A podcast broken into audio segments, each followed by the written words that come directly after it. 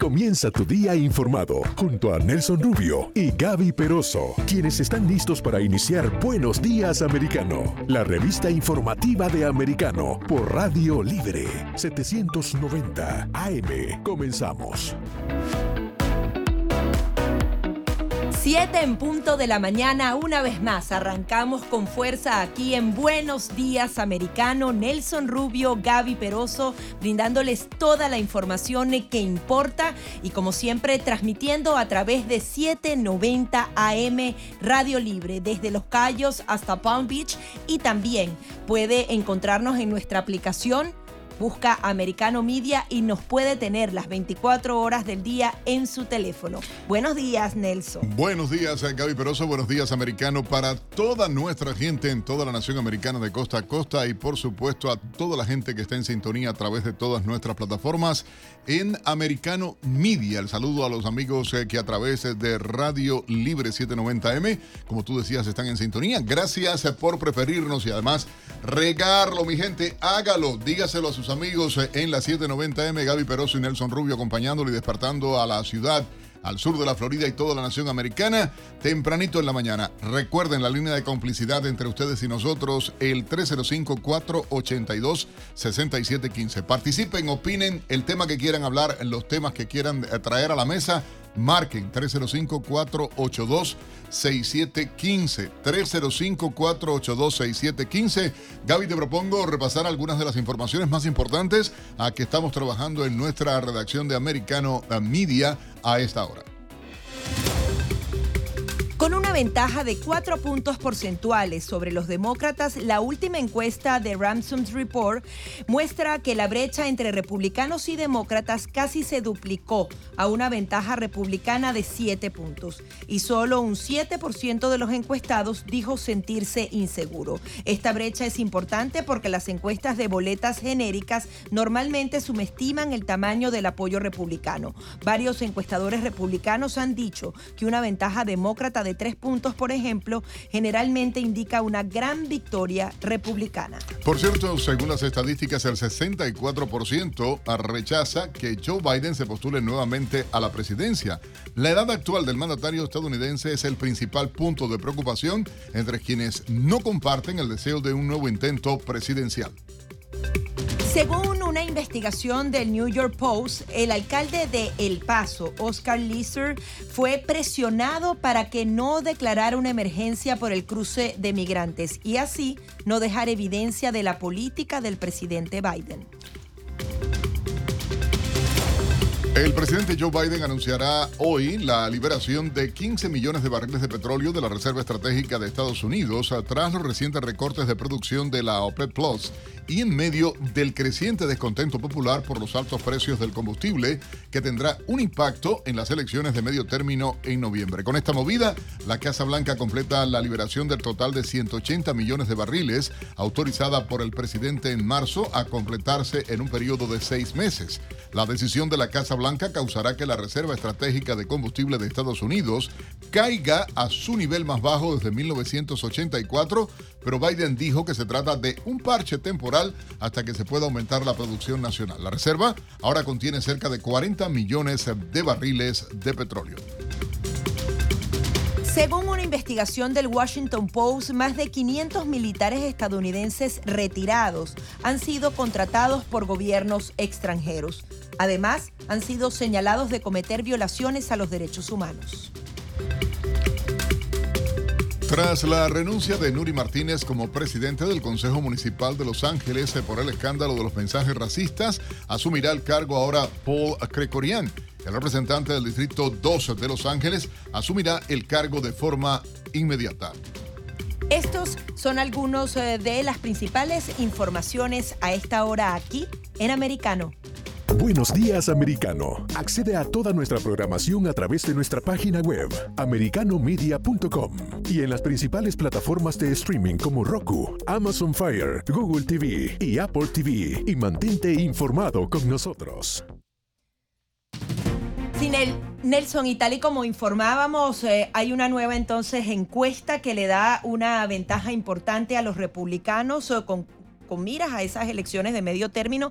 Faltan eh, tres semanas y justamente el Times y Siena eh, están asegurando que eh, hay una ventaja entre cuatro y siete puntos de ventaja para todos esos candidatos republicanos. Hay varias contiendas que son fundamentales. Con uno o dos senadores revertirían fácilmente la mayoría de la Cámara Alta y como normalmente históricamente pasa, y adicionalmente con la crisis económica que tenemos, seguramente también la Cámara Baja estará en manos de los republicanos. Y uno de los anuncios importantes que se está dando es que eh, justamente McCarthy podría asumir el cargo de Nancy Pelosi si ellos ahora son mayoría en la Cámara y dicen que los republicanos no darán un cheque en blanco a Ucrania si ganan las elecciones. Es uno de los puntos que hemos estado impulsando aquí en nuestro programa. Y a propósito de ese momento posterior a las elecciones del 8 de noviembre, en las últimas horas Biden prometió, escuchen esto, que si los demócratas consiguen eh, mantener la mayoría suficiente en el Congreso eh, tras las elecciones del 8 de noviembre, su primera propuesta legislativa será codificar la ley esta de la decisión de Roe versus Wake, que protege el derecho al aborto en Estados Unidos. O sea, él ya no tiene que hablar porque como no tiene que hablar nada, porque todo es una porquería, ahora se quiere montar para tratar de buscar el voto femenino con esto.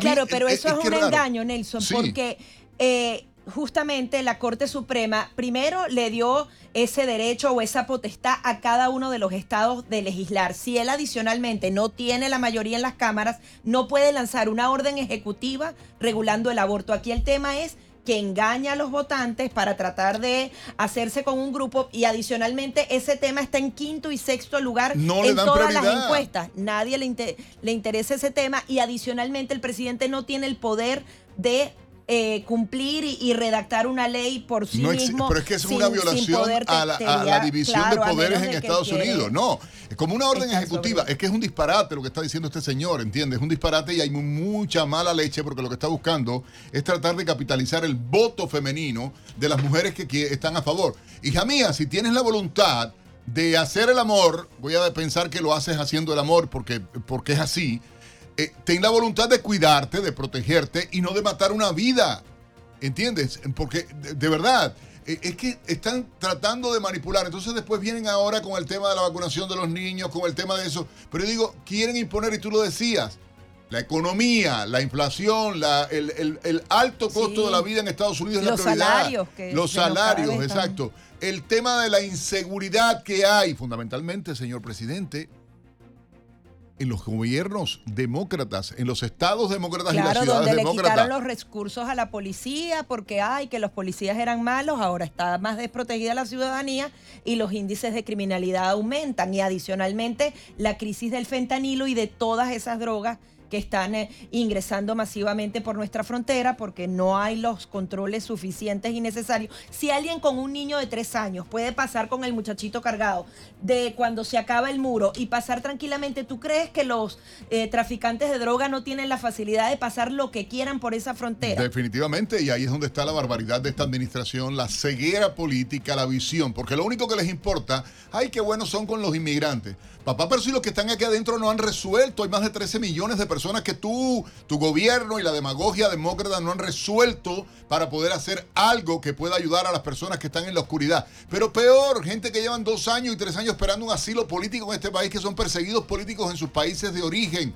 Pero peor, gente que ya tiene derecho a una residencia, no le ha llegado a la residencia y está demorando eh, infernalmente. Pero peor, o sea, ¿de qué me están hablando? ¿Cuál es la demagogia? ¿Cuál es la manipulación? Sean realistas. Vamos a tener entrevistas hoy muy candentes que demuestran la hipocresía de la administración uh, Biden Sí, porque hay que decirlo así, la de Obama con Biden, que esto es una mezcolanza rara, la hipocresía que tienen con el tema migratorio, hay que entenderlo. Y hay testimonios que vamos a tener en vivo en este programa hoy para que ustedes puedan y la voz de un experto para buscar la solución. Y por eso les pedimos que se mantengan. Recuerden el teléfono por el que nos pueden llamar a nosotros acá al programa 305-482-6715. 305-482-6715. Y otro de los temas que vamos a estar explorando el día de hoy es cómo están agotando nuestras reservas.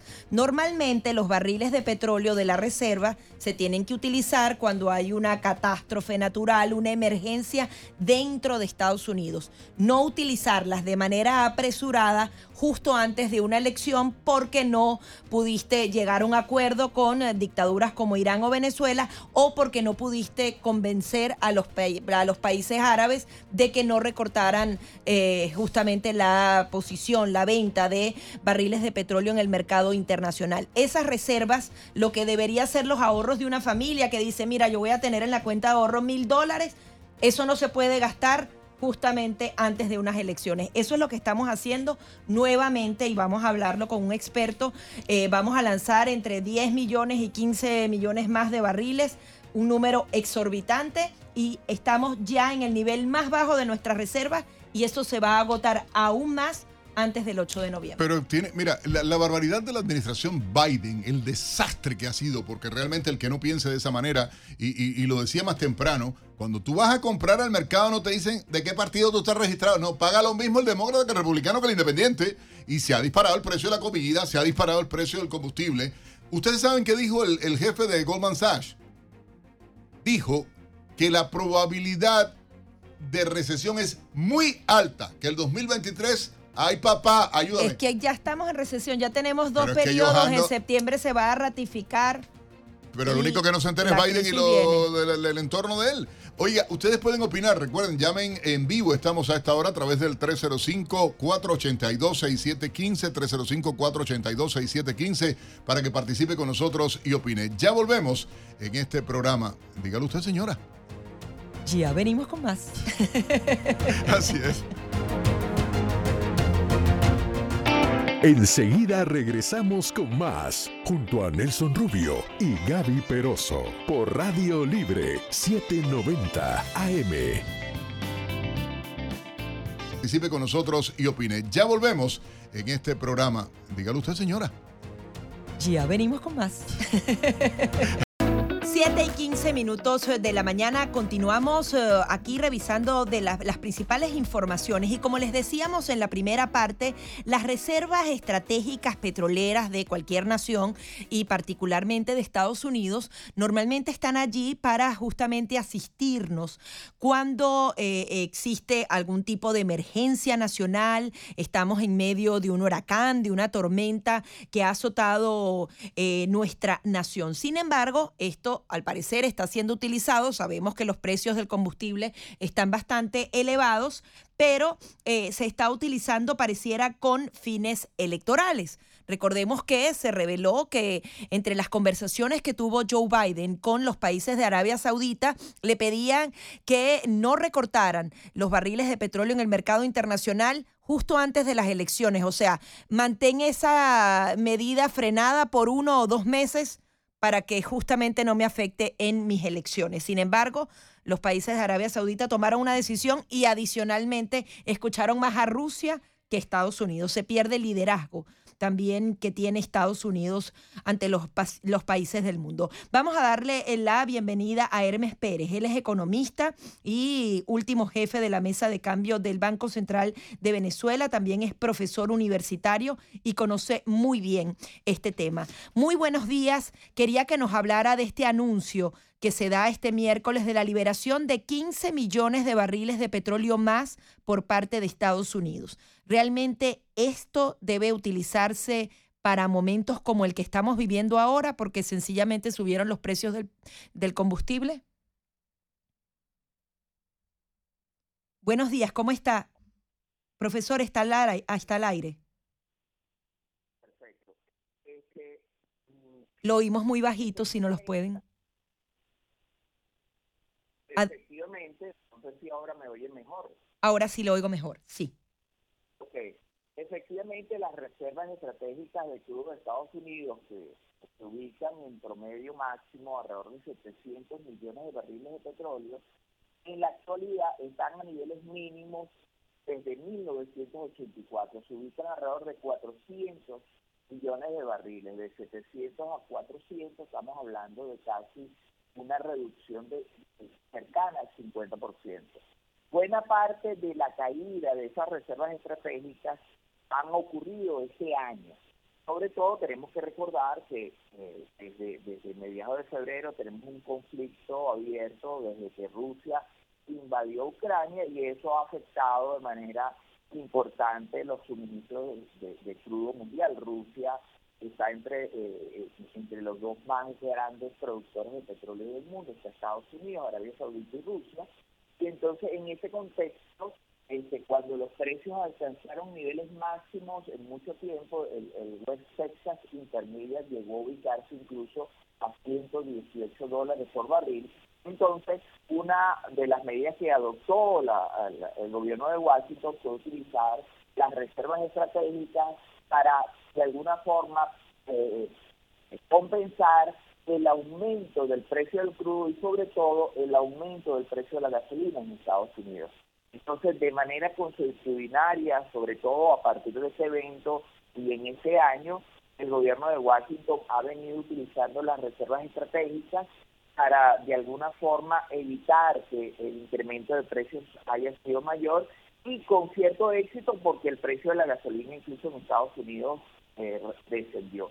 En ese contexto, este, efectivamente las reservas que estaban eh, a, a principios de año casi en 690 millones de barriles, bueno, han caído a un nivel, vamos a decir, más bajo desde, 1984. Ahora, profesor, ¿cuál debería ser la línea de acción entonces? ¿Producir más petróleo dentro de Estados Unidos? Ellos, cuando llegaron al poder, cambiaron completamente eso y yo creo que en un momento tan delicado para el mundo la independencia energética es fundamental. Cuando no estás preparado para utilizar otro tipo de energía, sencillamente tienes que dar respuesta al presente, no agotando la, lo que serían nuestros ahorros, ¿no?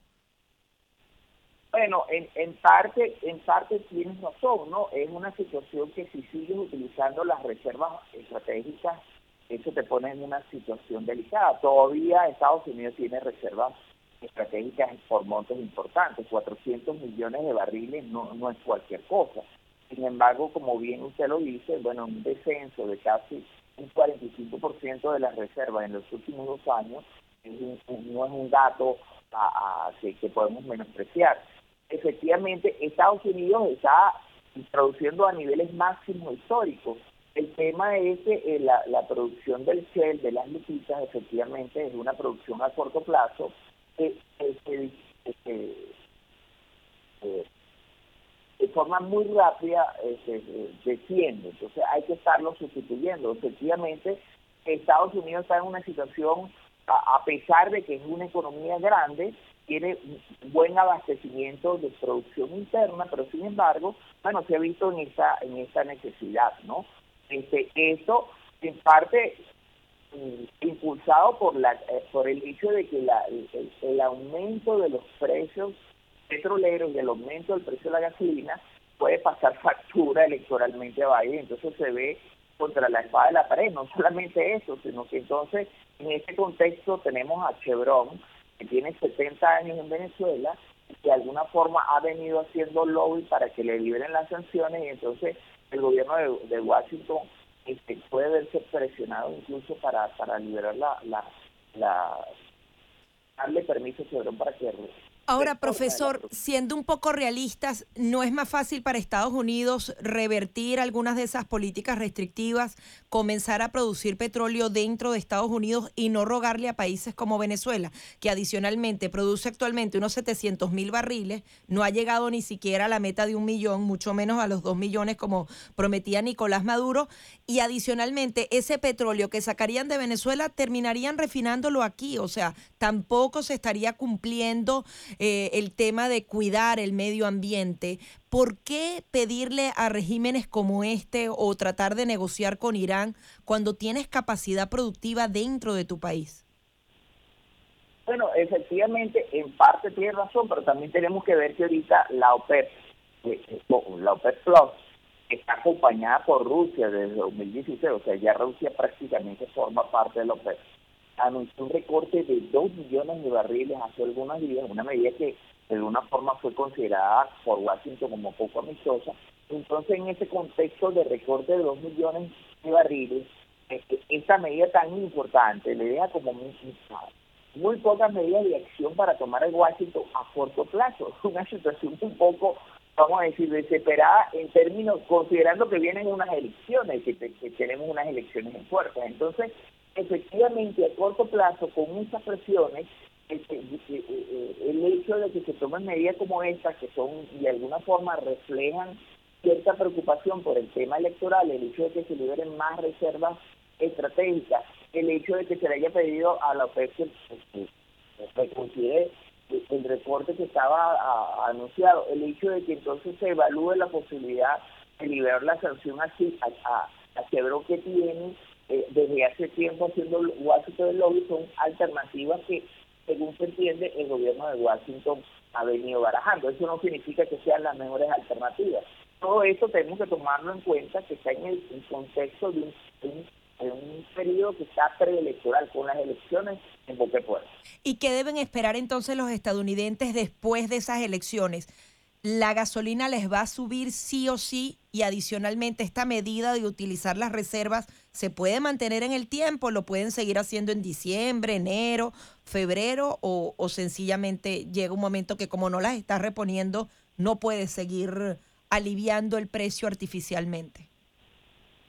Bueno, efectivamente, este, todavía hay cierto margen para seguir utilizando las reservas estratégicas, por lo menos estaríamos hablando de entre tres y seis meses como, como periodo más largo, pero en algún momento efectivamente tiene que reponer las reservas, como usted bien dice. O sea que esa medida no es una medida, es una medida temporal, no es una medida que se puede mantener en, el largo plazo. En todo caso, la situación para Washington es un poco complicada, este, sobre todo después del recorte de 2 millones de barriles de petróleo en una época preelectoral. Efectivamente, eh, este, la situación no luce muy favorable este, con, un conflicto armado en Europa eh, que sigue presionando Estados Unidos, que sigue presionando el aumento de los precios, sobre todo el precio del petróleo y la energía, con la medida de la OPE de recortar la producción de petróleo. entonces, en ese contexto, eh, Estados Unidos, la principal economía mundial, está en una situación complicada, por lo menos en términos de el tema energético, por lo menos a corto y mediano plazo. Muchísimas gracias, profesor, por todas eh, estas apreciaciones. Justo antes de las elecciones, vamos a ver qué sucede. Ver, hasta luego. Eran las declaraciones de Hermes Pérez, él es economista y también profesor universitario, analizando entonces cómo están utilizando nuestros ahorros. Usted puede participar junto a nosotros a través del 305-482-6715, 305-482-6715, para que opine si realmente usted está de acuerdo de que agoten nuestros ahorros en un momento tan particular en donde el mundo también es un polvorín y en teoría no está pasando nada, solamente unas elecciones y unos precios muy altos de la gasolina. Ya venimos con más de Buenos Días Americano.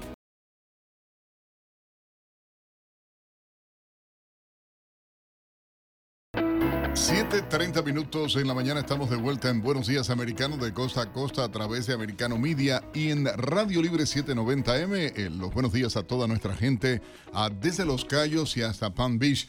De verdad nos da gusto poder llevar información a esta hora, conversar con ustedes y les propongo a Gaby, hagamos un resumen de las informaciones más importantes eh, que estamos trabajando en nuestra redacción de Americano Media a esta hora. Abogados de Steve Bannon piden arresto domiciliario para que el asesor de Donald Trump, quien fue condenado por desacato al Congreso, eh, eh, no declarar en esta instancia por los hechos del 6 de enero.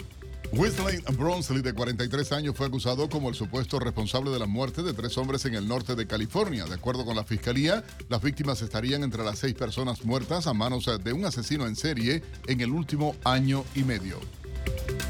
El secretario de Estado de Estados Unidos, Anthony Blinken, advirtió que China decidió apoderarse de Taiwán en el corto plazo, más rápido incluso de lo previsto. Indicó además que en los últimos años se produjo un cambio de enfoque de Beijing hacia Taiwán. El Comando de Defensa Aeroespacial de América del Norte explicó que dos aviones de combate F-16 interceptaron a dos bombarderos rusos que se desplazaban cerca de Alaska. En un comunicado aclararon que las aeronaves a modelos Tu-95 no fueron vistas como una amenaza a pesar de las crecientes tensiones entre la nación norteamericana y Rusia. Y en otras informaciones les comentamos que habrá 500 millones de nuevos enfermos crónicos por falta de ejercicio para el 2030. Víctor David Melo tiene el informe para Americano. La Organización Mundial de la Salud ha encendido las alarmas luego de hacer público un estudio que pronostica que para el año 2030 habrá 500 millones de nuevos enfermos crónicos debido a la falta de actividad física. El 27% de adultos en el mundo no cumple con los 150 minutos semanales de ejercicios recomendados por la OMS y este porcentaje aumenta hasta el 31% en las mujeres, de acuerdo a un informe divulgado esta semana por la agencia EFE.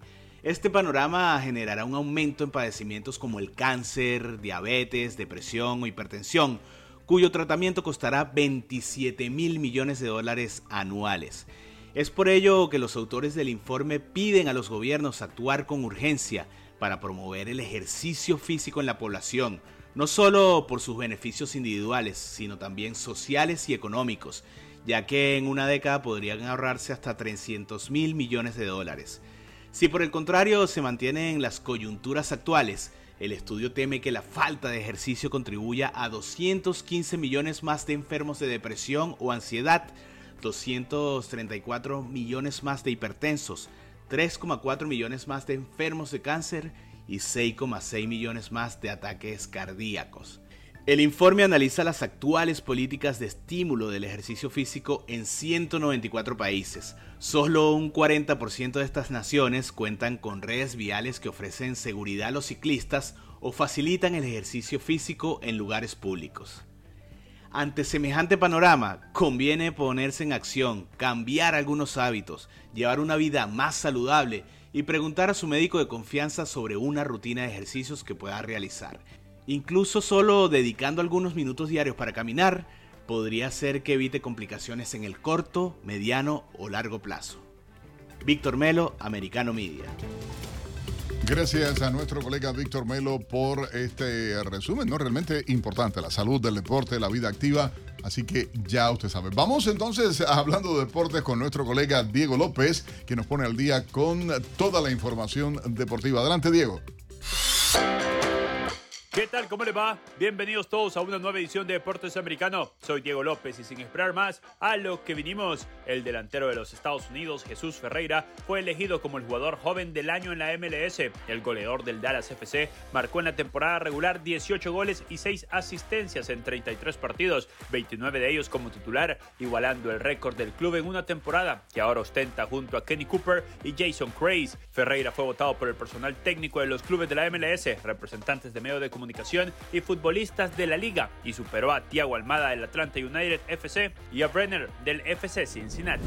Viajamos a Europa porque Carlo Ancelotti pasó por conferencia de prensa previo al encuentro de la Liga mañana ante el Elche y aprovechó para felicitar a Gaby, Alexia Putelas y a Robert Lewandowski luego de conseguir sus reconocimientos en la gala del Balón de Oro. Además, con mucha clase, opinó sobre el reconocimiento al Manchester City como el mejor club de la temporada por encima del mismo Real Madrid no, no, no, conozco bien los criterios, porque no, no hablan de equipo, entonces, porque el equipo mejor ha sido Real Madrid y ha tenido el premio que ha sido la Champions. Entonces, todo respeto por esto gallardón que a nosotros no cambia nada. El, el gallardón más importante, el premio más importante ya lo hemos recibido en mayo. Y en muy malas noticias para todos los seguidores de la selección de Portugal, en este próximo mundial se confirmó que el futbolista Diogo Jota se perderá Qatar 2022 por la lesión muscular que sufrió en el partido de la Premier League contra el Manchester City. Este martes su técnico Jorgen Klopp lo confirmó de la siguiente manera: se va a perder el mundial porque tiene una lesión bastante seria. Es una pena tanto para él como para Portugal, dijo el entrenador alemán en rueda de prensa. Jota jugó los siete duelos eliminatorios y todos de titular con cinco goles anotados.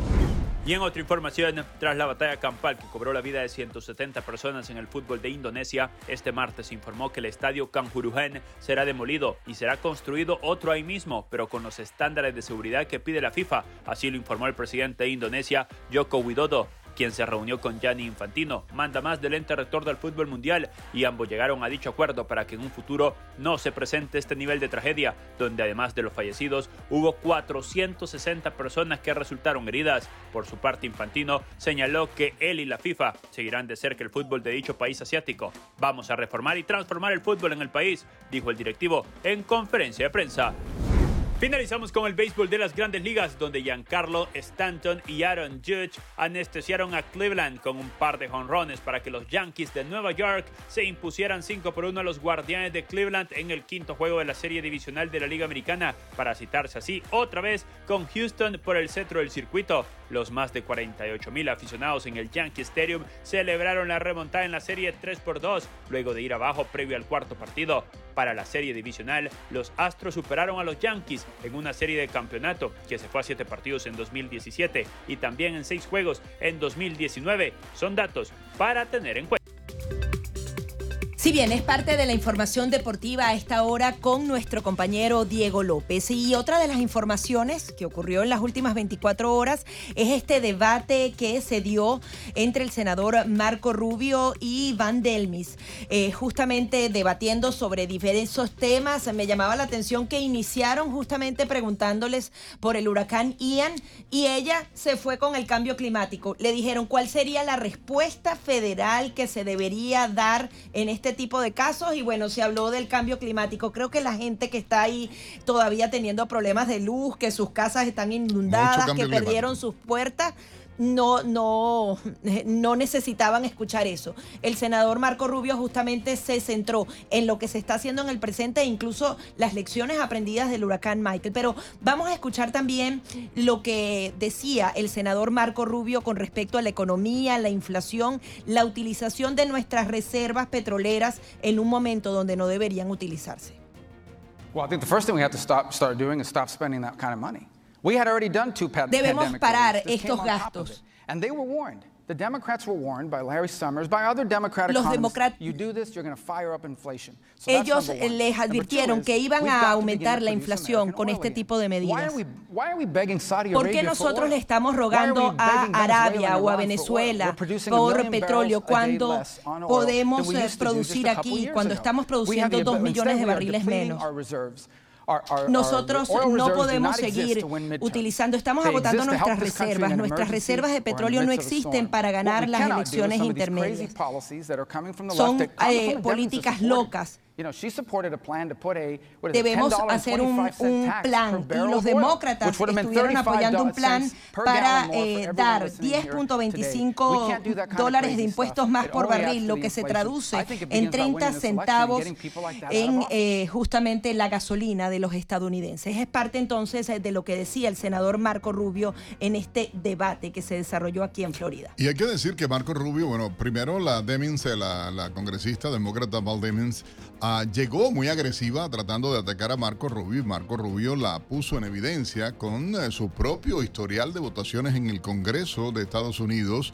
Y además eh, dijo el apoyo ciego que tiene Val Demings, la congresista, a la agenda liberal de extrema izquierda del Partido Demócrata. Votación 100% con Nancy Pelosi, o sea, le sacó el número y dijo, ni una sola vez has votado en contra de Nancy Pelosi y no has dado resultados. Esa era una de las cosas que puntualizaba el senador. En todo el tiempo que haya estado en la Cámara de Representantes no hay una ley que tenga su nombre. Ninguna, ni siquiera como coauspiciadora, que es el modo en que muchos de los congresistas hacen, sale desde la oficina de un congresista y otros coauspician esta ley. Val Demings frita pero bueno, ella quiere ser la, senadora que represente a los floridanos. Está en manos nuestras poder decidir o no. ¿Qué reacciones hubo a este debate que hubo anoche, el único debate que va a haber entre ellos dos en la televisión ah, de Estados Unidos? Bueno, fue ayer en Palm Beach, en West Palm Beach concretamente, y vamos a tener reacciones. Una invitada muy especial, la doctora, reconocida abogada, analista política Marilí Acancio, acá al regresar de esta pausa. Recuerden ustedes pueden llamar, opinar rápidamente, pueden hacerlo a través de la línea telefónica marcando nuestro número en los estudios, el 305-482-6715. Ya volvemos. 7:44 minutos en la mañana. Buenos días, americano. Gaby Peroso, Nelson Rubio, despertando a todo el país de costa a costa a través de Americano Media y el sur de la Florida a través de Radio Libre 790M desde Los Cayos y hasta Palm Tenemos eh, ya comunicación a esta hora con una reconocida ah, personalidad del sur de Florida, la doctora Marily Cancio, abogada, analista política. Doctora, muy buenos días. Bienvenida acá a Americano Media Radio Libre 790M. Muchas gracias, Nelson. Encantada de estar con ustedes esta mañana mientras tomo mi cafecito de la mañana. ¿Cómo estás? Eh, ¿Cómo está, abogada? Quería... ¿Cómo está? Quería, bueno, que en principio nos diera su visión general sobre todos esos temas que se tocaron en el debate y la respuesta de cada uno de los candidatos. Bueno, vamos a empezar por los temas. Todos esos temas son temas de interés demócrata. Eh, y creo que empezando por ahí ya sabemos cómo estaban los periodistas haciendo las preguntas en el debate el día de ayer.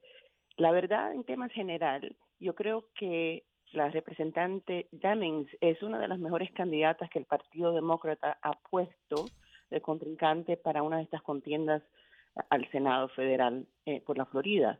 Yo creo que sus anuncios han sido eh, bien impactantes, buenos, y yo esperaba más porque hay muchas personas que están eh, preocupadas con esta contienda al Senado, eh, pero yo creo que este debate demostró que el senador Marco Rubio está mucho mejor preparado, tiene mucho, tuvo mucho mejores contestaciones, eh, fue una persona muy seria en, el debate del día de ayer. Y vimos como ella, por su parte, es una persona que no puede trabajar de una forma bipartidista, que es una persona que ha estado con Pelosi 100% de sus votaciones en, eh, en, el Congreso americano y eso no es lo que nosotros necesitamos. Nosotros necesitamos alguien que pueda trabajar con los dos lados. Yo creo que Marcos Rubio hizo muy buen papel en explicar todas las leyes que él ha logrado pasar de forma bipartidista, mientras que ella lleva más de cinco años en el Congreso americano y no ha podido pasar ni una sola ley. Y eso es lo que vimos, que ella es una persona súper extremista como en el tema del aborto, que tuvieron una discusión bastante caliente sobre ese tema. Y, vimos como él, él dice, yo soy pro vida, no lo escondo, pero todas las leyes por las cuales yo he votado siempre han sido leyes que han tenido excepciones. Sí, tal vez de los planteamientos más importantes para dejar claro. O sea, ahí mataba cualquier intención de, de, la extrema izquierda liberal de atacar a Marco Rubio, porque por demás sorprende que de manera coincidente en las últimas horas, a Marily, el eh, presidente Biden diga que sí ganan los demócratas el eh, eh, Senado y la Cámara de nuevo el día 8 sigue soñando con aviones, ¿no? Diría yo, sueño de una noche de verano al estilo de Shakespeare, el de Biden, pero él dice que su primera ley sería garantizar los derechos eh, reproductivos de la mujer y cambiar, digo, como ley, el presidente aprobando ley proponiendo ley, yo como que no entendí la división de poderes en Estados Unidos, pero Marco tuvo una postura muy inteligente en lo que se llama jugada, ¿no? De, del ajedrez político y lo que trató de llevar a la mesa eran los temas que de verdad interesan a los norteamericanos. Y es el tema de la inflación, el tema de los precios, el tema del costo de la vida, algo que nefastamente eh, la administración Biden y los demócratas en el Congreso, concretamente Val Demings, no ha aportado nada para mejorar la vida, excepto este plan de 1.9 eh, billones de dólares que elevó la inflación en el país. Exactamente, yo creo que ese punto eh, que hizo Marco sobre la inflación, sobre ese presupuesto que él dice que el presupuesto de la gente, el presupuesto de la gente loca, porque lo que ha hecho es causar eh, una tremenda inflación en el país. La verdad que los debates quizás no cambien mucho el parecer de las personas, pero te pueden dar una indicación. Yo creo que en la noche de ayer, que era el único debate entre ellos dos, eh, que estamos a 21 días eh, o menos de ya de saber quién es el que ganó, ¿no? Porque las elecciones ya han empezado, ya las personas tienen sus boletas ausentes y muchas están ya votando. Yo creo que ella ha estado atrás en todas las encuestas y necesitaba tener una victoria ah, en la noche de ayer que no lo obtuvo. Entonces yo estoy eh, con mucha fe de que el senador Marcos Rubio va a ser reelecto eh, en estas elecciones de noviembre, aunque este ha sido como una buena participación por parte de los demócratas, mucho mejor que la que estamos viendo ah, al nivel de gobernación, por ejemplo, con Charlie Crist. Sí, justamente tú hablabas de esos anuncios que ella ha manejado de una manera correcta. Sin embargo, cuando la veíamos ahí en el escenario, no necesariamente tenía ese manejo comunicacional. Quizás su éxito se basa más en el equipo que está justamente llevando a cabo esta campaña y más que la persona como tal, porque incluso es increíble que ella, siendo una funcionaria activa, sea muy poco conocida en Florida y que adicionalmente, como tú mismo decías, ni siquiera haya pasado una de las leyes. Uno normalmente siempre los tiene en el radar, pero, pero al parecer su, su efectividad real no es tal, ¿no? No, correcto, no, no es una persona ni que haya sido efectiva y tampoco que haya podido trabajar de una forma bipartidista y para poder llevar el país adelante y poder pasar leyes que afecten a todos, uno tiene que poder, como el propio Marco Rubio ha hecho, eh, tratar de negociar con el otro lado. Muchas de sus leyes, que algunas veces no son populares con los republicanos, eh, son leyes que han podido pasar por eso, por tener el apoyo de la otra parte, y eso no lo hemos visto por parte de ella. Sí, los anuncios son muy bonitos, muy bien hechos, pero cuando tú la se vio ayer que ella no está preparada para la posición de senadora federal de Estados Unidos. Hay algo que llama la atención, Marilí, es eh, bueno, la forma en que Marco Rubio, el senador eh, cubano-americano de acá del sur de la Florida y senador de todos los floridanos, eh, representándonos a todos en, en el Senado de Estados Unidos, habló del tema de la crisis fronteriza, habló del peligro de las drogas, de cómo está el fentanilo eh, eh, eh, llegando a mano de los niños y de los jóvenes acá en Florida y el aumento de la delincuencia en las comunidades, que paradójicamente esta mujer había sido jefa de policía, pero abogada porque le quitaran los fondos, ¿no? y me refiero cuando digo esta mujer a la congresista actual, el congresista demócrata Val Demings, que aspira a quitar de la posición a, Marco Rubio. Sí, los demócratas tienen tienen que, el, problema de la inflación, tienen el problema de las fronteras abiertas. Ellos pueden tratar de esconder el sol, pero no lo pueden hacer con un dedo. Y, lo que estamos viendo es de que es el tema de inflación. Vamos a ver que antes de las elecciones o el día final van a volver a subir la tasa de interés de este país. Eso hace que todo sea más caro. Entonces es cómico que al presidente de Estados Unidos le preguntan sobre la inflación y mientras él está comiéndose un helado, se pone a contestar de que él no está muy preocupado con ese tema aquí, que nosotros tenemos una economía fuerte. Yo no sé en qué país vive, porque la realidad del día a día de las personas, las personas que están escuchando este programa, las personas que tienen que ir a comprar cualquier cosa en un supermercado, hasta ese propio helado que se estaba comiendo el presidente de Estados Unidos, saben que el costo es algo que hoy en día las personas no pueden comprar lo que quieran, tienen que disminuir eh, con sus gastos, comprar menos cosas para poder alimentar a sus familias. Y entonces esa es la realidad que el pueblo está viviendo. Y aquí en el estado de la Florida, porque estos son senadores para, para representar la Florida, estamos viendo todo el tema de que gran parte de este estado ha sufrido un gran huracán, que vamos a tener un gran problema a nivel estatal. Y, y sabemos que el tema, por ejemplo, cuando estaban hablando de China, ayer Nelson, y le preguntan a ella, bueno, ¿qué usted haría? Bueno, si entran a Taiwán, pues van a tener consecuencias. Pero ¿qué consecuencias? Ella, fue incapaz. Y solamente decía, tenemos que apoyar a nuestros aliados de la OTAN y, eh. y allí se quedaba, no había ningún tipo de profundidad con materia... No, no, no. Correcto, Gaby, pero además de ella decir eso, que tenemos que estar con nuestros aliados, ella decía, vamos a usar todo lo necesario. Yo creo que Marco fue muy inteligente en pausadamente decir, nosotros vamos a usar una fuerza proporcional, porque nosotros claro, no, puede ser ilimitado. Exacto. Y, es increíble como ahora los demócratas son los que son pro guerra, que quieren tenernos fuera de aquí, en, guerra en nuestros países, cuando siempre decían que eran los republicanos. Pero la gran realidad es que durante los cuatro años de Donald Trump no estuvimos en ninguna sola guerra. Y lo que estamos viendo en este momento, nuestros aliados que quizás no simpatizaban con el presidente Trump por la forma dura que los trató, y bien hecho fue que los trató de esa forma, eh, ahora estamos viendo de que los demócratas son los que son muy capaces, están a punto de una tercera guerra mundial, porque no creo que tienen la menor idea de lo que están haciendo en Washington. Es que es, eh, eh, resulta aberrante, ¿no? Las locuras. Uno decía eh, este planteamiento y mencionaba yo a Biden con el tema de la ley del aborto, etcétera. Y sale la noticia, Marilí, porque quiero tratar de tener tu reacción. Normalmente en los medios liberales no se ha hablado mucho. Los que sí estaban tratando de atacar a Marco Rubio, obviamente trataron de, de resaltar, ensalzar la figura de Valdemins, pero llama la atención cómo un debate puede definir una elección.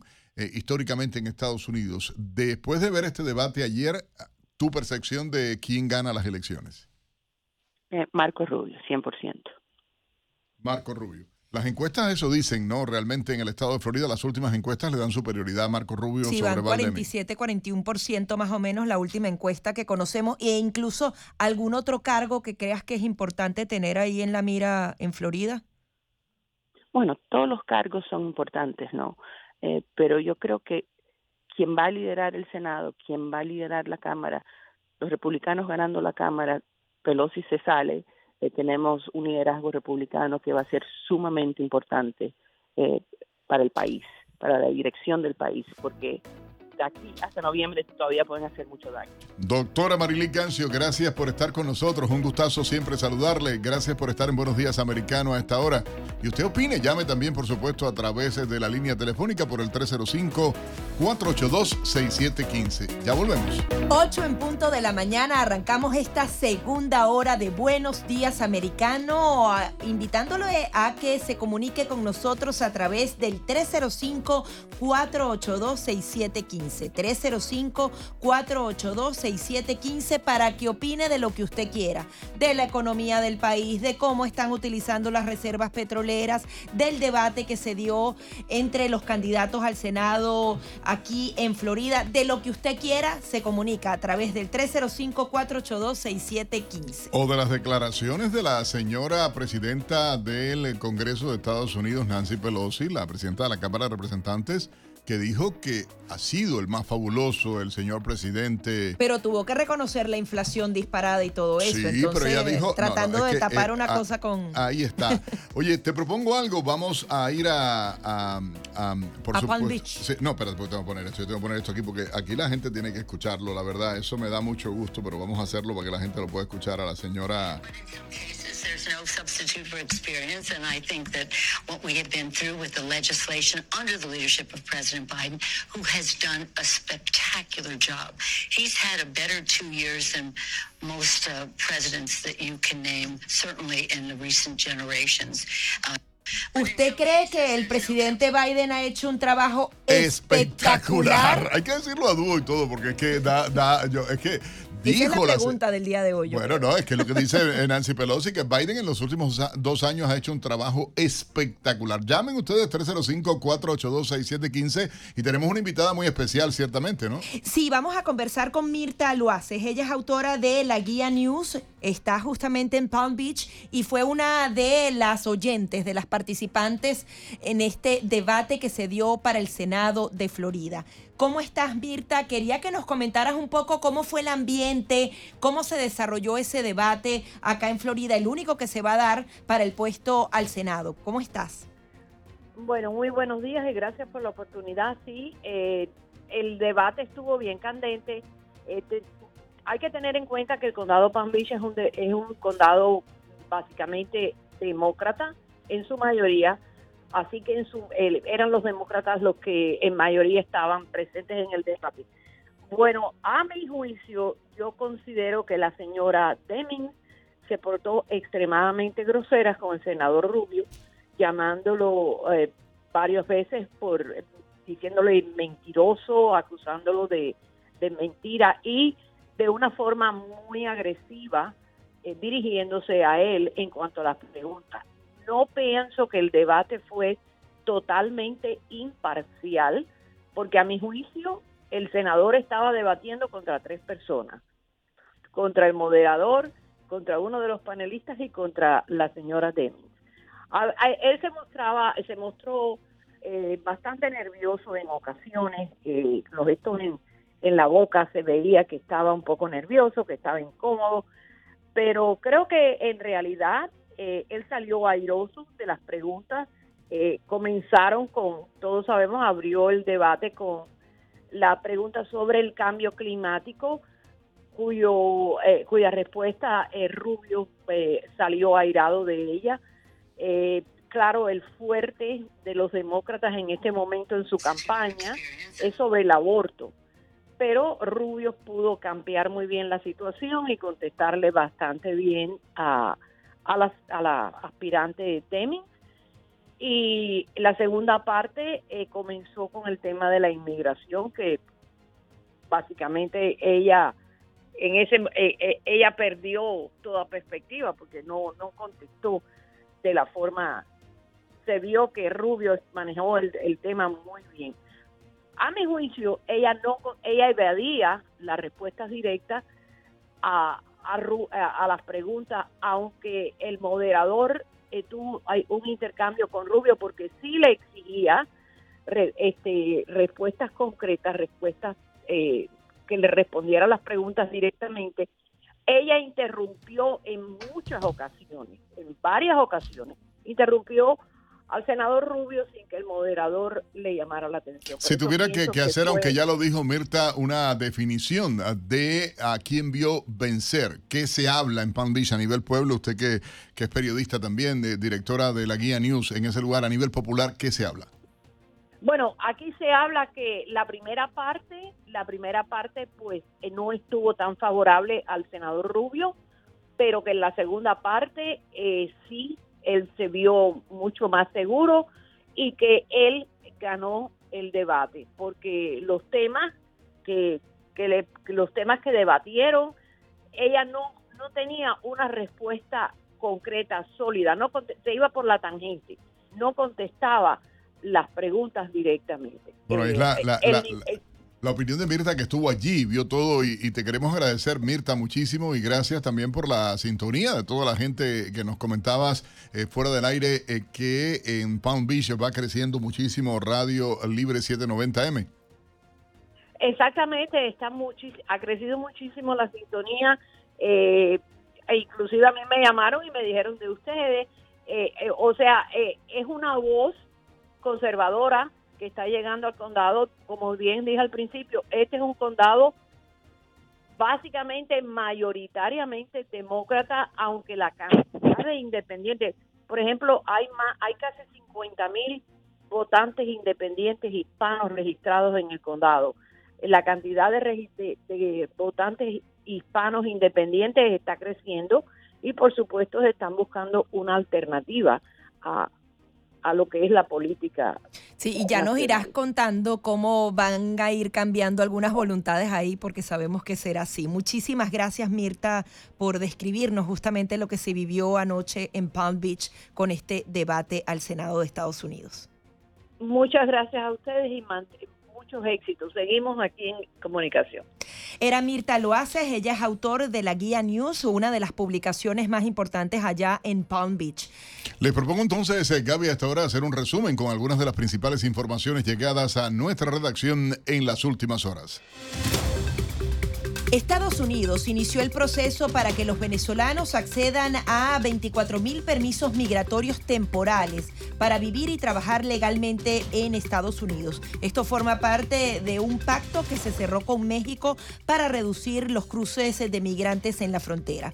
El programa llamado Proceso para Venezolanos ofrece a aquellos que tengan un patrocinador dentro de Estados Unidos un permiso para viajar al país por avión y permanecer por un periodo temporal de dos años. Estados Unidos eh, solo aprobará 24 mil permisos de este tipo, un número inferior al número de venezolanos que cruzaron la frontera con México solo en el mes de septiembre, que alcanzó un número de 25.521.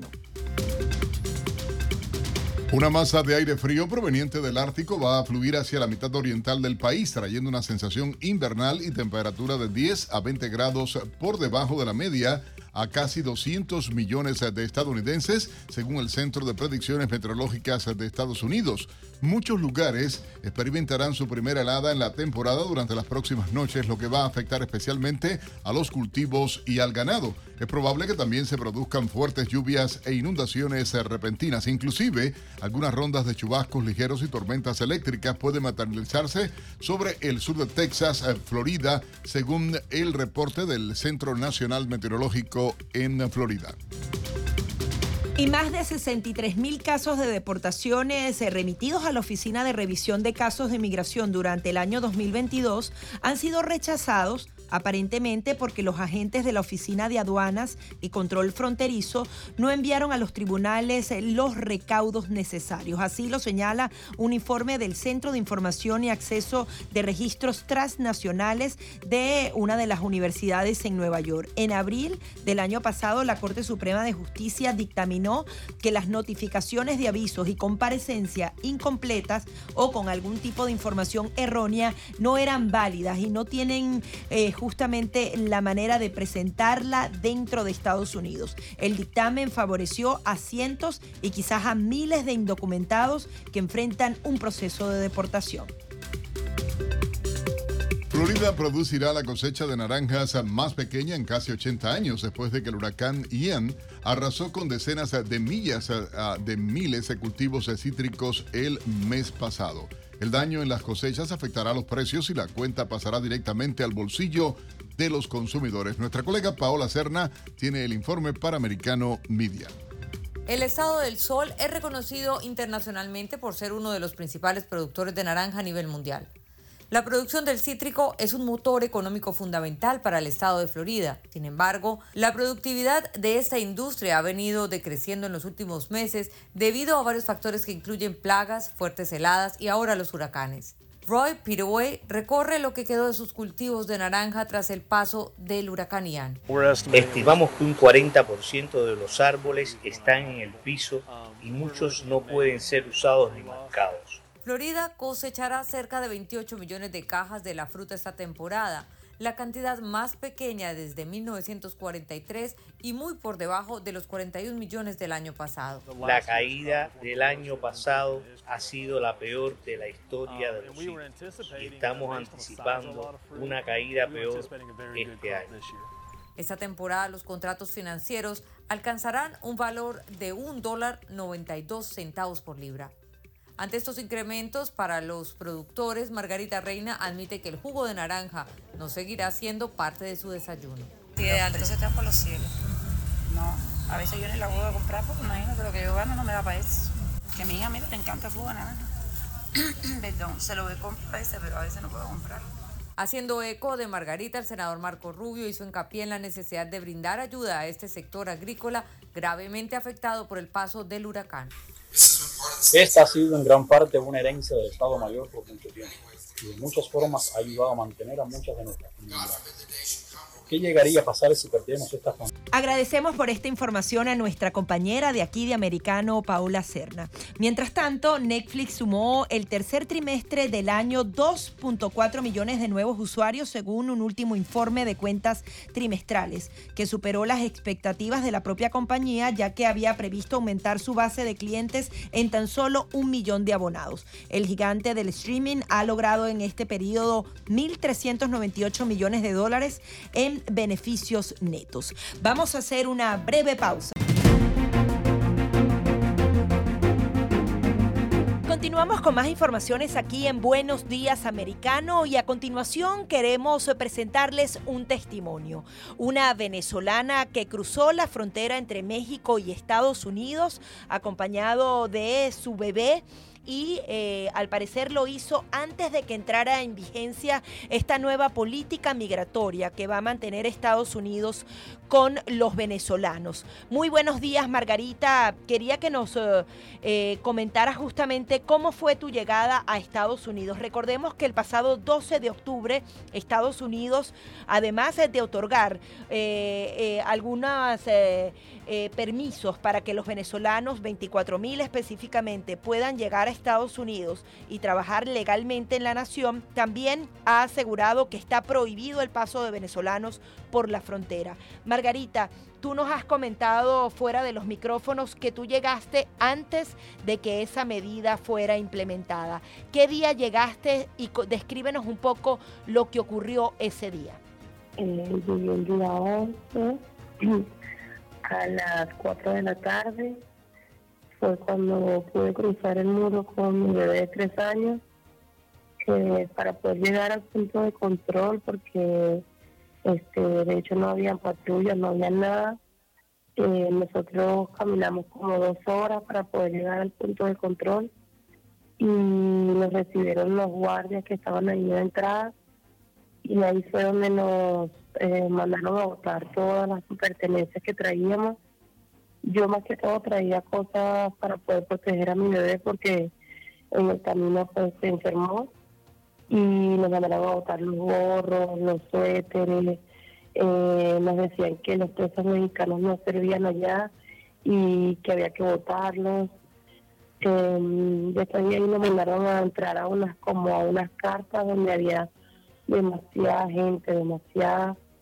Eh, ahí duré como casi 18 horas esperando que nos sacaran de ahí y nos, eh, nos dejaron ahí todo el día sin comer, sin nada, eh, solamente sacaban a los hombres y a las mujeres que venían solas y dejaban atrás a las personas mayores, había niños discapacitados, mujeres embarazadas, niños súper recién nacidos. Yo salí 18 horas después con mi hijo y me llevaron como a un centro de detención este súper horrible donde nos tuvieron muchísimas horas más donde ahí nos tomaron las huellas eh, nos tomaron una foto nos quitaron nuestra cédula por lo menos me quitaron la cédula y la partida de nacimiento de mi hijo y nos hicieron operar ahí mucho rato, mucho. Este, Tú nos dices que estuviste... Tú nos dices que estuviste nos dices que estuviste 18 horas en el primer punto, luego cuando fuiste a, a, este centro de detención, ¿cuánto tiempo pasó? ¿Dormiste en alguno de estos dos puntos? No, no podíamos dormir porque este, ni siquiera poder decir que podíamos cerrar los ojos porque eh, tienen que cambiarse de celda, eh, eh, paren a esos niños, no pueden dormir ahí. Y luego de toda esa espera, ¿qué sucedió? Al parecer mandaron unos autobuses. Eh, ¿Qué te dijeron? ¿Tú te montaste en ese autobús? ¿A dónde llegó?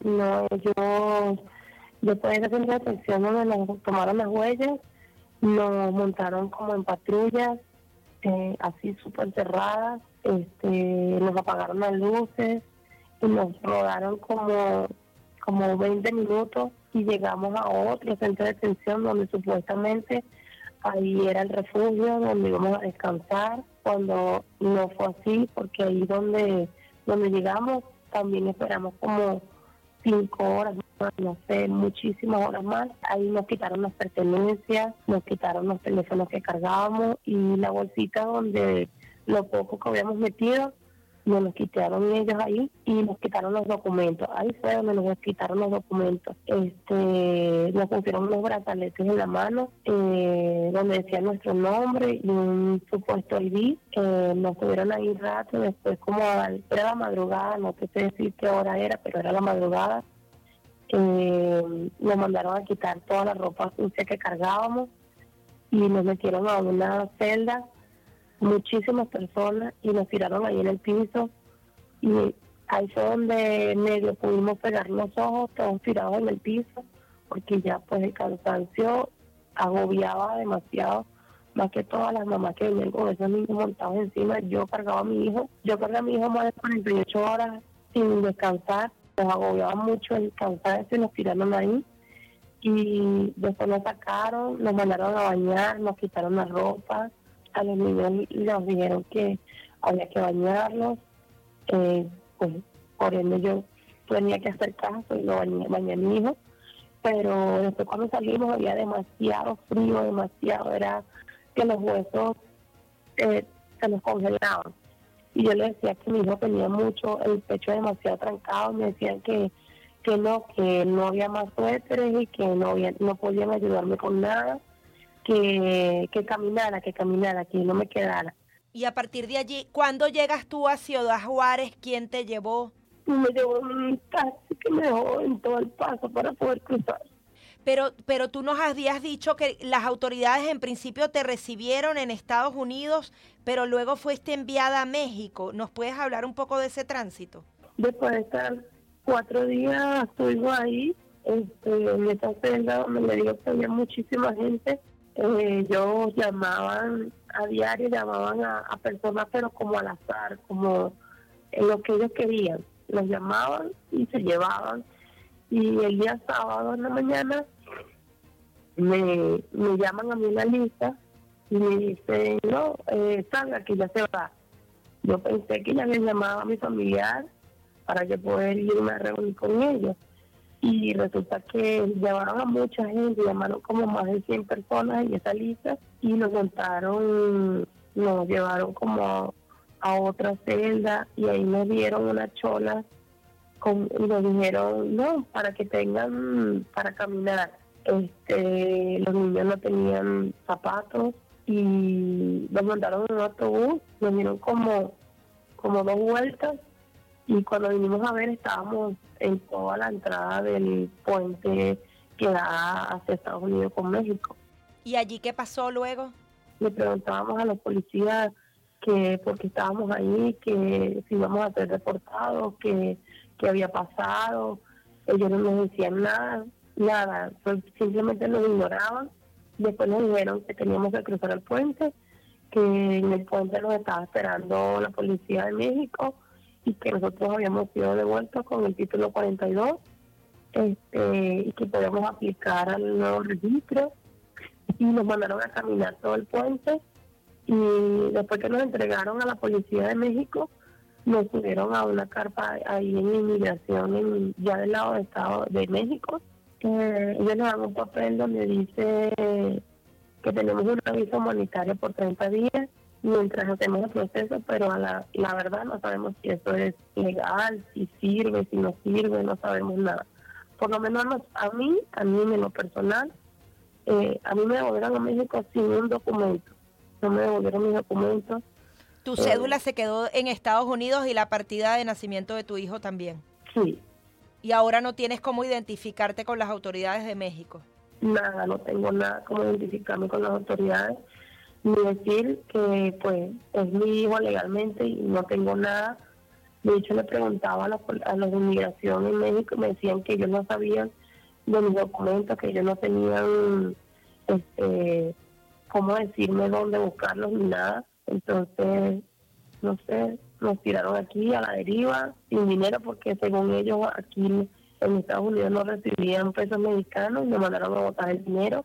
¿Y qué piensas hacer? ¿Te piensas quedar en México? Ellos te dan un plazo de apenas 30 días para, para buscar otro destino, ¿no? Yo tengo que esperar ver cómo hago para sacar algún tipo de identificación porque imagínese, nos sacan de allá pero no nos dan las ident- identificaciones, cómo salimos de aquí también. Esa es la otra, la otra, la otra cuestión. Margarita, ¿cómo te sientes tú ante toda esta situación, el encuentro que tuviste con las autoridades y todo lo que viviste? Yo estoy destrozada, yo no le puedo decir. Ahorita, o sea, no sé cómo explicarle con palabras lo que yo siento, más que todo por mi bebé, mi bebé, si yo le enseñara los videos, mi hijo está ido, eh, tiene como un tipo de shock que él, tú le estás hablando y está es viendo la pared, se come las uñas, eh, son cosas que yo nunca me imaginé que después se podría pasar ahí y pues sí se pasa. Y Margarita, ¿qué le dices a otras personas que están caminando hacia Estados Unidos? ¿Tú crees que vale que la pena hacer esta travesía tan peligrosa? Muchísimas gracias por estar aquí. Gracias a ustedes. Son eh, las declaraciones de Margarita Machado, una venezolana que llegó a Estados Unidos, que cruzó por la frontera que intentó pedir asilo político en Estados Unidos, pero lo que le informaron las autoridades es que ha sido expulsada. Eh, basándose en el título 42. Ella actualmente se encuentra en Ciudad Juárez y está tratando entonces de buscar eh, algún tipo de solución. Viajó con su niño pequeño y vive este drama junto a cientos de venezolanos. Vamos a hacer una pequeña pausa y enseguida mucho más de Buenos Días Americanos. 8.31 minutos en la mañana y bueno, para nosotros realmente, eh, en medio de todo esto uno ve la situación que se está dando y las incongruencias en el sistema migratorio estadounidense, esto de la política de puertas abiertas, la implementación de este artículo 42 en el caso concreto de los venezolanos, pero hay preocupación y quiero obviamente dar los buenos días y tener la perspectiva de un reconocidísimo abogado acá en el sur de Florida y en toda la nación americana, Willie Allen, a través de Americano Media y Radio Libre 790 eh, AM. A esta hora lo tenemos en línea. Quiero saludarlo antes de saludar igualmente a, otra persona. Eh, doctor Allen, muy buenos días. Bienvenido a nuestro programa Buenos Días Americano. Doctor Allen. Bueno, aparentemente lo perdimos, pero no sé si tengo a la señora Ana Rodríguez. Eh, señora Ana, muy buenos días. ¿Tú me oyes? Ah, perfecto ahora, doctor. Gracias por estar con nosotros. Oiga, gracias de verdad por, por acompañarnos. No, gracias por invitarme estoy muy contento en compartir contigo tu, nueva reencarnación en el radio. ya está, acá estamos a través de Radio ah, Libre 790M y por supuesto en todo el país a través de Americano Media, doctor, en vivo a esta hora de costa a costa en todos los Estados Unidos. Doctor Allen, quiero que escuche, eh, porque tenemos en línea también, creo, me indica la producción a la señora Ana Rodríguez. Ana, eh, ¿nos escucha? Sí, los escucho. Doctora Ana, tenemos al doctor Willie Allen y es un placer poder conversar con él y, cuéntenos qué fue lo que pasó con su sobrino Sergio Pérez, eh, qué tiempo lleva en el país, eh, cómo ha sido y esta orden de deportación que le han enviado ahora. Sí, él, entró con orden de deportación porque él fue, eh, cuando era el MPP, él fue secuestrado, mi español no es muy bueno, secuestrado en México por el cartel enseñamos pruebas eh, de los videos que nos mandaron, que los lo guardamos en WhatsApp, eh, tenemos los documentos que mandamos hasta la federal, eh, enseñando el dinero que tuvimos que dar para que él saliera, perdió su juicio, pero entró de todas maneras, se entregó a inmigración, inmigración allá en Texas, cuando cruzó, inmigración lo llegó a soltar, pero con una orden de deportación. Él salió por el televisor, su caso, eres uno de los protectores de la dama de blanco de Berta Soler. Berta Soler hizo un affidavit y eh, dice que cuando quieran la pueden llamar eh, por WhatsApp, por video, y ella da su testimonio que si ese niño va para allá, lo van a matar o lo van a poner preso como para vida, como lo están haciendo con todos allá.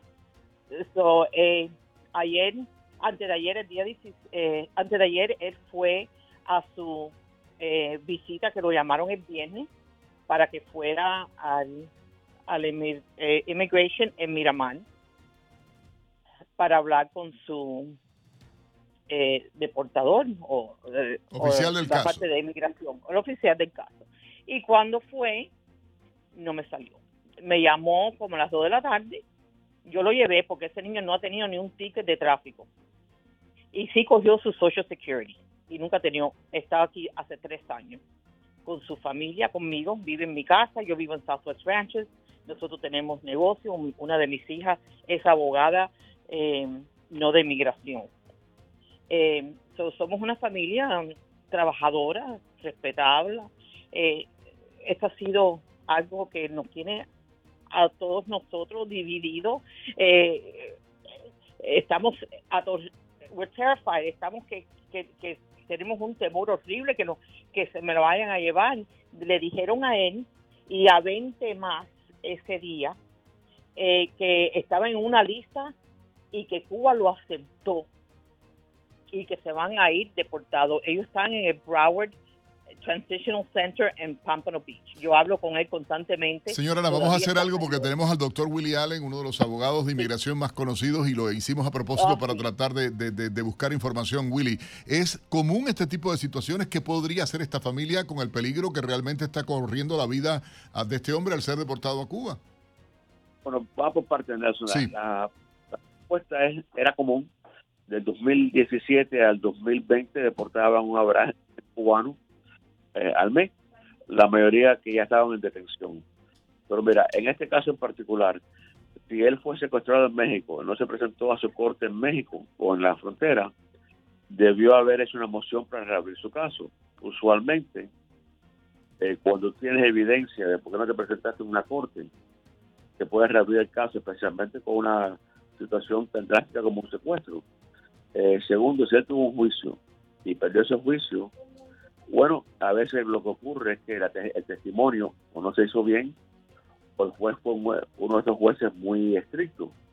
Pero si perdió un juicio de asilo, en ese momento está muy limitado lo que puede hacer, especialmente si no hizo una apelación del asilo. Eh, tercero, una 220B nunca es una entrada legal a los Estados Unidos. La 220B es una entrada después de deportación porque el país tuyo no está aceptado. Pero para el tema de lo que habla la señora, eh, yo tengo una persona que fue detenida en Miramar, tengo dos personas que fueron detenidas en New Jersey y otra persona que fue detenida en Arizona. Así que parece que una vez más ha habido algún tipo de negociación con Cuba y que por lo menos ellos creen que Cuba va a aceptar más personas. Eh, pero en este momento que yo tenga información directa, eh, no hay ningún acuerdo ahora vigente para que Cuba acepte personas. Yo sé que en el pasado eh, han detenido a cubanos por 90 días para ver si Cuba los aceptaba. no sé si está pasando igual o si en este momento ha habido negociaciones, las cuales no son públicas o no han dado al, público y que Cuba va a empezar a aceptar personas otra vez. La última vez que Cuba aceptó eh, cubanos deportados fue en diciembre 28 del 2020 y aceptó a 29 personas. Tristemente, Nelson, la mayoría de las personas que Cuba está aceptando son las personas que han perdido el asilo. No está aceptando muchos criminales, eh, porque si hay criminales que tienen órdenes de deportación, Cuba acepta pocos de esos. Pero la mayoría que ha aceptado en 2017 son los pobres infelices que entraron por frontera, y perdieron los asilos. Eh, señora Ana, ¿le eh, conoce usted si le han dado alguna fecha? Está escuchando usted lo que está diciendo el doctor Willie Allen y creo que es importantísimo para toda la gente que en todo el país nos está escuchando y toda nuestra audiencia en el sur de Florida porque es algo ah, bastante serio que se está dando, ¿no? Y además, eh, políticamente hablando, yo digo, es una suerte de disparate, pero ahora sale también en las últimas horas todo el tema este de la ayuda a, Cuba, que ha enviado a Estados Unidos dos millones de dólares para el lío del huracán y todo esto, pero eh, eh, como decía el doctor... sí.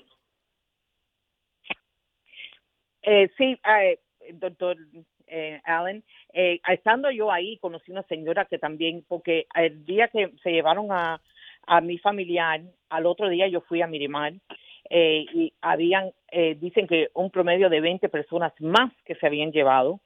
Eh, y conocí una señora que eh, anoche mismo lo llamó usted de ahí, de Versailles.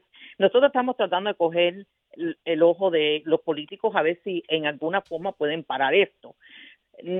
Estamos... Señora, señora ningún, político, ningún político va a parar una deportación. Eso es perder su tiempo.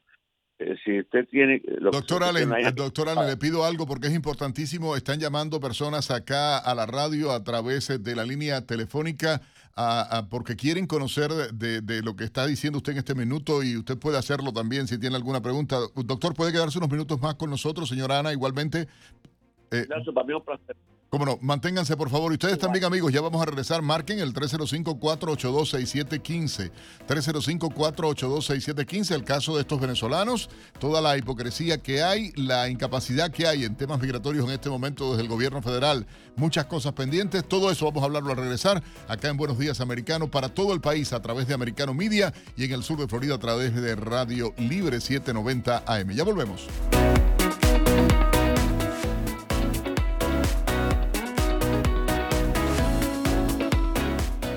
Enseguida regresamos con más, junto a Nelson Rubio y Gaby Peroso, por Radio Libre 790 AM. Buenos días, americano, junto a Nelson Rubio y Gaby Peroso. Pues yo creo que Irán realmente no tiene mucho interés de estar parte de ese acuerdo con los Estados Unidos en esa época. Ah, realmente Irán estaba engañando el mundo la comunidad internacional sobre ese acuerdo y realmente ese acuerdo era muy malo porque eso va a permitir a Irán para desarrollar una bomba nuclear. Lo que pasa es Irán estaba engañando los inspectores de la ONU y era imposible para verificar el nivel de la riqueza de uranio en Irán. Por eso ese acuerdo realmente era inútil por los Estados Unidos y Israel es correcto para denunciar ese acuerdo y para asegurar que los Estados Unidos no debemos reentrar ese acuerdo tan inútil. Conéctate con nosotros de lunes a viernes desde las 7 a.m. este por Radio Libre 790 AM. Hola, les saluda Lourdes Subieta de Americano Media. Escúchanos ahora en Radio Libre 790 AM. Somos libre, somos americano. Buenos días, americano, junto a Nelson Rubio y Gaby Peroso. Si fuese otro presidente, nunca hubiesen hecho, eh, tomado esta acción. Yo he hablado con varios abogados constitucionales y ellos hasta me han dicho que la acción que hizo el FBI es, es algo ilegal, que al final ha sido uh, algo que quieren uh, terminar, acabar, destruir al presidente Trump. Conéctate. 8.44 minutos en la mañana, estamos de vuelta en Buenos Días Americano, un tema candente, toda la situación que se está dando con la inmigración en Estados Unidos, la situación con los venezolanos, la crisis que se está viviendo con los cubanos, eh, lo improcedente del alargamiento de procesos, la demora en el otorgamiento de asilos políticos, el retraso en la definición de casos eh, para la residencia, eh, todo el trámite que bueno, casi absurdo, pero temas candentes como este que se está dando. Tenemos eh, con nosotros eh, en línea a esta hora la señora Ana y, bueno, el caso de su sobrino Sergio ah, Pérez eh, y el doctor Willy Allen, uno de los abogados más conocidos de nuestra comunidad, lo dejaba pendiente porque él iba a responder. Ella decía quería llamar la atención de los políticos y Willy iba a reaccionar. Doctor Allen, ¿se mantiene en línea telefónica? Sí, como no. Mira, Nelson, yo te diría que en realidad no hay mucho que los políticos van a hacer o pueden hacer. Eh, la ley permite lo que se llama una suspensión de la deportación, que es un formulario 246 con evidencia. Y uno puede pelearlo. Eh, también, yo no sé lo que ocurrió, pero si él lleva aquí tres años, debió haber habido una moción para reabrir su caso previo de deportación. Si, pues, si no se presentó por la razón que la señora dice, que fue secuestrado. Pero en este momento, yo no creo que van a. Yo, yo lo veo difícil que físicamente deporten pero sí creo que están negociando con Cuba para poder deportar y reducir el número de personas que entran por frontera. Igual que están jugando con los venezolanos, que le están aplicando el título 42, devolviendo a México para que México los, los deporte y solamente dejando entrar 24 mil al año por parol. Eh, creo que en realidad la crisis de la frontera se ha escalado en los últimos ocho años y es muy difícil controlarla con una solución simple. Estamos buscando soluciones simples a un problema que lleva en realidad eh, con Cuba 50 años, con 60 años, con Venezuela 20 y pico de años, y no se va a resolver de un día para otro. Pero en este momento, lo importante son los infelices que han sido detenidos, sean los dos que yo represento, Miami, el de New Jersey el de Arizona, o los 20 que han detenido un viaje eh, cuando deportaban para Cuba antes del 2020, eh, usualmente los deportaban en grupos de 20 a 28 personas. Así que me preocupa que si tienen 20 detenidos eh, y usualmente no detienen si Cuba no había aprobado la entrada de ellos. Me preocupa, me preocupa este cambio que ha ocurrido tan rápido, eh, sin preparación. me preocupa ver si de verdad tienen ese tipo de acuerdo y me preocupa los seres humanos que en realidad no son criminales, que solamente perdieron su asilo o no fueron a la corte. Eh, es preocupante. Yo yo creo que, yo, yo sé que estamos presentando hoy una 246, que era suspensión de la deportación, y en realidad no es un problema político, es un problema legal y es un problema de someter las formas correctas o hacer las mociones correctas para tratar de parar la deportación. Doctor, ¿hay alguna posibilidad en este caso para eh, este sobrino, por demás, como se ve, y hay testimonios y, la certificación incluso de la líder de las Damas de Blanco, eh, Berta Soler, del apoyo y, de cómo él las protegía en Cuba? ¿Hay alguna posibilidad de hacer algo? ¿Hay algo que se pueda hacer que, le podamos recomendar a la señora Ana o a tantísimas otras gentes que pueden estar en la misma situación, doctor? Número uno, yo, yo, les sugiero que preparen un formulario 246 con los documentos de apoyo. La 246 es lo que suspende la deportación de una persona. Eh, segundo, si el problema fue que no se presentó una corte y está deportado, eh, deberían de presentar una moción de emergencia para abrir ese caso. El problema es que si fue hace tres años, está un poquito corto de tiempo. Eh, pero hay, hay formas legales para la deportación. Señora Ana. Y ahora me acaban de decir que deportaron, eh, que ayer hicieron lo mismo con 20 más, ya hay como 40. Una de las familias llamó a la oficina del doctor Allen ayer, em, eh, cuando estábamos en Versailles. Esta señora eh, tiene cáncer y su hijo también nunca robó la ley, tiene su Social Security trabajando, vino con el MPP hace tres años igual y era el único soporte de esa señora. So, hay casos muy individual, todos son muy individual. El mío es vida y muerte eh, y es de esa señora para ella, imagínense. Es muy triste lo que está pasando. Esa señora en particular está preparando la suspensión de deportación con mi asistente Jairi ya. Ya, bueno, qué bueno, ¿no? Que hay respuesta y de verdad, eh, doctor, eso da gusto cuando se da de esta manera. Eh, señora Ana, tiene la recomendación. Yo sé que hay una situación difícil y es, eh, como usted planteaba, una cuestión de, vida. O sea, está en riesgo la vida de esta persona. Sin embargo, las autoridades estadounidenses, más allá de cualquier cosa legal, le, negan, le niegan la posibilidad del asilo político y tiene ya una orden de deportación. Doctor Allen, a, ¿Qué está pasando? ¿Por qué tantos errores? ¿Por qué tanta cosa que uno no, le ve sentido de ningún modo en esto del título 42? La, la, porque dicen que no y, realmente había una opinión política contraria a la existencia de esta ley que era de la época de, Donald Trump. Sin embargo, mira, teníamos temprano, un poco más temprano, a una venezolana que la viraron con su pequeño bebé, ¿entiende? Lloraba la señora eh, desde México. Es terrible el caso. Mira, el, la, dos, la sección 42 de la ley comenzó con, el presidente y fue aplicada de una forma relativamente a los, a los emigrantes. Eh, últimamente solamente se estaba aplicando a los centroamericanos, una vez más un poco injusto, pero las realidades son que no debería ser así. Y que debería la persona que viene a solicitar asilo tener la oportunidad de por lo menos tener una entrevista en frontera y poder demostrar si tiene o no tiene. Increíble. Ah, eh, y yo estaba opuesto a que Trump usara la, la sesión 42, también estoy opuesto a que Biden la use de una forma arbitraria completamente. Y yo creo que igual que hubo pleitos contra Trump en el pasado, va a haber pleitos contra Biden en el presente. Pero mientras tanto, me molesta que se están enviando una familia venezolana con niños pequeños para México. Eh, Nelson, tú mejor que yo sabes que la situación de México es precaria para los refugiados. Totalmente, totalmente, y es lo, duro. Nuestra colega Gaby Peroso conversaba justamente con esta madre y explicaba todo lo que están pasando, pero es la hipocresía. Eh, de un lado dicen, no, porque vamos a apoyar y tenemos que apoyar a los venezolanos, los cubanos, los nicaragüenses. El propio Biden lo dijo en la Casa Blanca y, y de momento sale con este disparate que es repetir lo que había hecho Trump y que fue cuestionado. Ahora, porque Biden lo hace, no lo cuestionan. Sí, doctor Allen, y además ya México está colapsado. Eh, eh, ingresaron 25 mil venezolanos justo antes de la medida, vienen otros caminando, hablan de 9 mil personas que salieron de Colombia durante el fin de semana.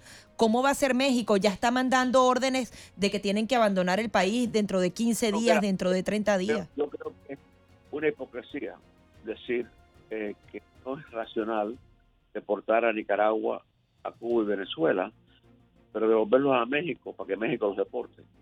Para mí eso es inmoral. Y estaba opuesto cuando Trump lo hizo y estoy opuesto cuando lo está haciendo Biden. Eh, yo sí creo que tiene que haber una política más eh, consistente en la frontera. Eh, francamente, el problema más grande es con Alejandro Mayorga. Mayorga es una persona brillante, una persona que es un oficial fuera de serie. yo en realidad no tengo idea de lo que él está haciendo en su trabajo. Yo soy una persona sumamente competente. Eh, yo de verdad creo que la crisis en Cuba, Venezuela, Nicaragua y el resto de Centroamérica ha causado en los Estados Unidos los problemas que hay, hay en Europa.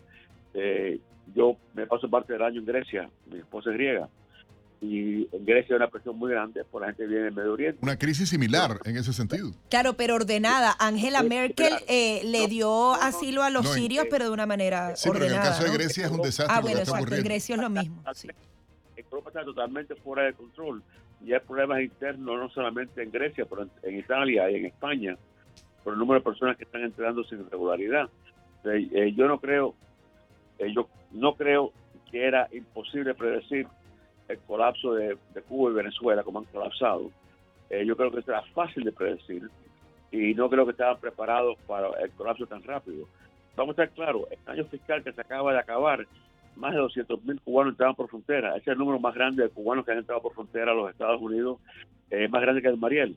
Eh, entraron 160 mil colombianos. No, es- son 2.150.000 personas reconocidas oficialmente el último año. Son 4 millones en total. Todas esas personas fueron devueltos a, a México. Pero vamos a poner que fue un millón que entró. Del millón, es casi el 40% son de cuatro países. Cuba, Venezuela, Nicaragua y Colombia. La sorpresa mía más grande, creo que para cualquier persona razonable, la sorpresa más grande es el número de colombianos que han entrado desde octubre del año pasado. Bueno, porque Eh, saben eh, lo que se les viene, ¿no? Claro. Bueno, puede ser No, y quiero, también quiero decir que eh, no- nos estamos olvidando de cuando devuelven a la persona para México, el peligro que cogen, con, y más que están bien vestidos y se ven personas, tú sabes, que están que tienen familia. No sé cómo explicar eso, pero... eh, Se nos ha agotado el tiempo, Es, es lamentablemente. lamentable, sí. Gracias, señora Ana. Es un testimonio. Pudiéramos retomarlo igual que el doctor Willy Allen. Gracias por sus declaraciones en esta mañana y ayudar a orientar a muchísimas personas con relación a cómo deben hacerlo. Ah, seguramente vamos a, a llamarle para conversar nuevamente del tema porque hay que tratar de, de ayudarlo. Amigos, se nos acabó el tiempo, lamentablemente, de programa acá en Buenos Días Americanos. Sigue de inmediato Paola Serna con Americano Noticias. A ustedes, gracias por acompañarnos. Nos despedimos así. Chau, chau.